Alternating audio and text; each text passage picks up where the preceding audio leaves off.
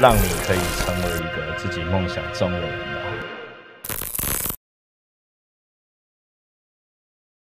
欢迎收看《一元介绍》，我是一元。今天访问到的是台湾金属圈扛把子血肉果汁机的贝斯手大军。好，我是大军。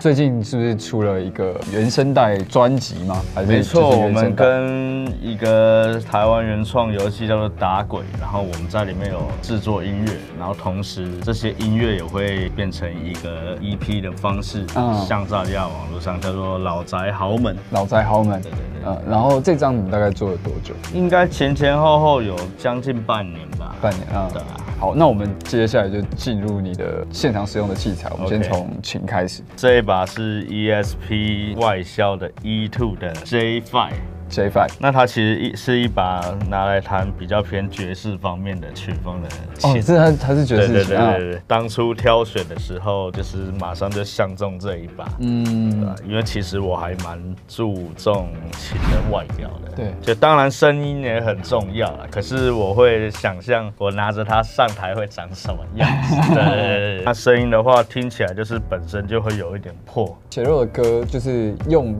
这样子的琴去弹奏的时候，你觉得有没有什么声音细节上你觉得要哦注意的部分，或是你因自己为会怎么？以前我会觉得，像我听很多 metal 团，对会觉得说贝斯可能也一样要超凶的才可以。可对是后来经过几次跟团员讨论，因为像以前的话，我都会固定把弦换成全新的，嗯嗯，然后弹奏上也会比较偏向于比较暴力的弹奏方式，就尽量让声音越大颗、越亮越好。因为我蛮喜欢日系的痛的、啊，对可是经过啊长期跟血肉一起演出下来，就是我会开始注意到吉他手的痛长什么样子，鼓手的打出来的音色长什么样子，嗯所以我就会就是发现说我们就是比较缺少比较多的低频，就是以阿林跟阿庆的音色，我觉得他们算中高一点，所以我就是把我亮的地方修掉，嗯现在几乎都是走比较低频闷闷的这样，嗯刚好去补那个位置。嗯，接下来介绍的效果器盘， OK，其实这个效果器它有一点故事，就是嗯当初我最早的时候是想买一颗破音，对，但是我对贝斯的效果器还没有到那么深入理解，应该是说我看了好几款，可是迟迟下不了手。对，然后刚好看到一个很喜欢的贝斯手在出售，一个叫燕婷的人，对我很喜欢他，因为他就是贝斯弹得很好这样。嗯嗯，反正他就是连同这个盒子加这两颗一起卖我，啊、还有这个调音器，这三个是就他的。是一起卖。哎对对对对对嗯对。然后他跟我说，这个盒子就是已经停产了，要我好好珍惜。对对对对对，他说现在很少人在用这个东西。对，好，那当初最早买的破音就是这个，因为当时就是很喜欢一个乐团叫 Periphery，那我 prefer 对，呈现出的破音跟其他厂牌有点不太一样，对，我觉得更加的爆裂中带一点内敛吧。可是，在调痛上面，我也没有说太过于想要调出什么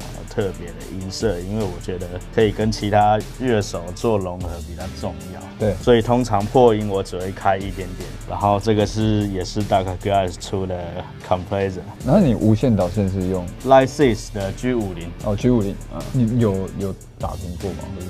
出一开始还蛮长，哦真因为的我算是我们团最容易现场出状况 的器材出状况的人，真呃的。对因为像我有出现过，可能借个孔，可能我在跳的时候直接把它撞坏啊。然后我记得有一次演出来拍 MV 的时候，我忘记了，就是我一个跳起来的动作，直接把发射器整个撞到碎掉。碎掉，直接碎 掉。对，我不知道怎么撞的，我跳起来下来说，哎、怎么没声音？然后就看到地上有一个残骸这样。那你 EQ 的使用是现场以前以前的话，我就是比较偏好高频多一点，我会注重低频跟高频。但是后来发现说，多看几次演出的影片，发现自己的痛有的时候会稍微把另外两位吃掉，嗯，对啊，所以我就把它修到现在这个状态。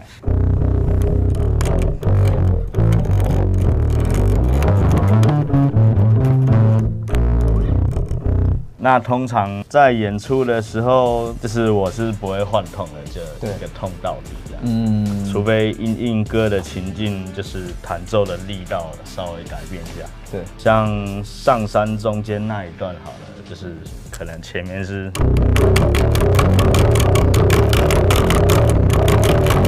然后到那一段可能是，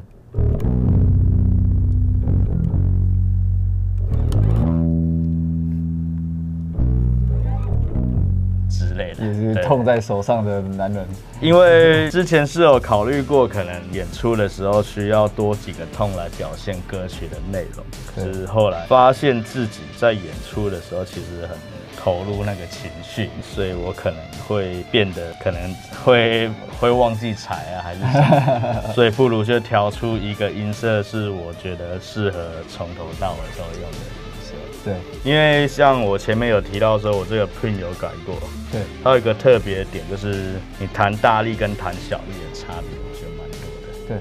对，像弹大力一点就比较容易有破音的声音。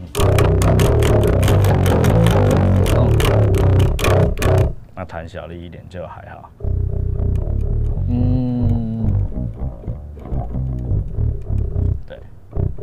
动态很明显。对啊。你有没有什么随身小物？随身小物就可能发圈吧，发圈？ 就是绑头发用的，就是演出完马上绑起来，这样我才看得 到。你演演出的时候应该是不会不会绑头发的吧？ 对对对对对对啊然后可能就是啤酒蒜吧。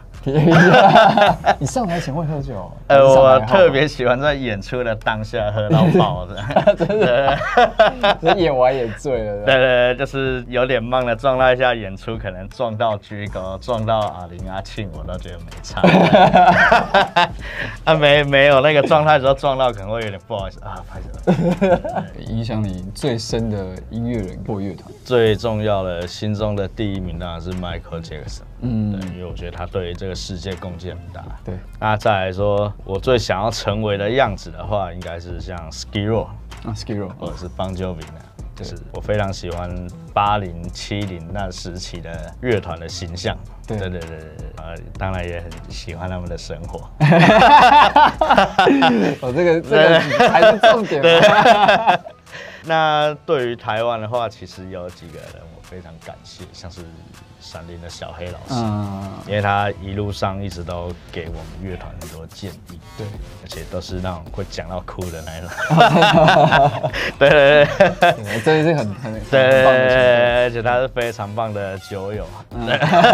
那再来就是像八三幺的阿电，嗯啊，对，因为在他加入八三幺之前，我就跟他认识，嗯然后就是也很常去他家厮混。对，啊，他会不断的鼓励我在玩团上的挫折或烦恼，嗯，然后也会给我很多他的意见，这样。对所以他们对于我玩团的历程都算是有参与到很多过程。嗯，那对于台湾的乐团，对我来说很重要的是台中一个叫“适者生存”的。啊，适者生存。对对对对，对那是我以前在福仙 Live House 看到的最喜欢的乐团。对，然后他们整团都很帅，然后很帅音乐很动人。对对对，对然后我那个时候就是看到他们就会有一种憧憬，因为我那时候还没玩团。对啊嗯，，啊我记得以前我跟阿林也会很常一起修就去看表演 啊，对，啊看到他们就会觉得很屌很酷这样对，大概就是这样。你觉得乐团对你的意义是什么？够直接，够有个性，至少是让你可以成为一个自己梦想中的人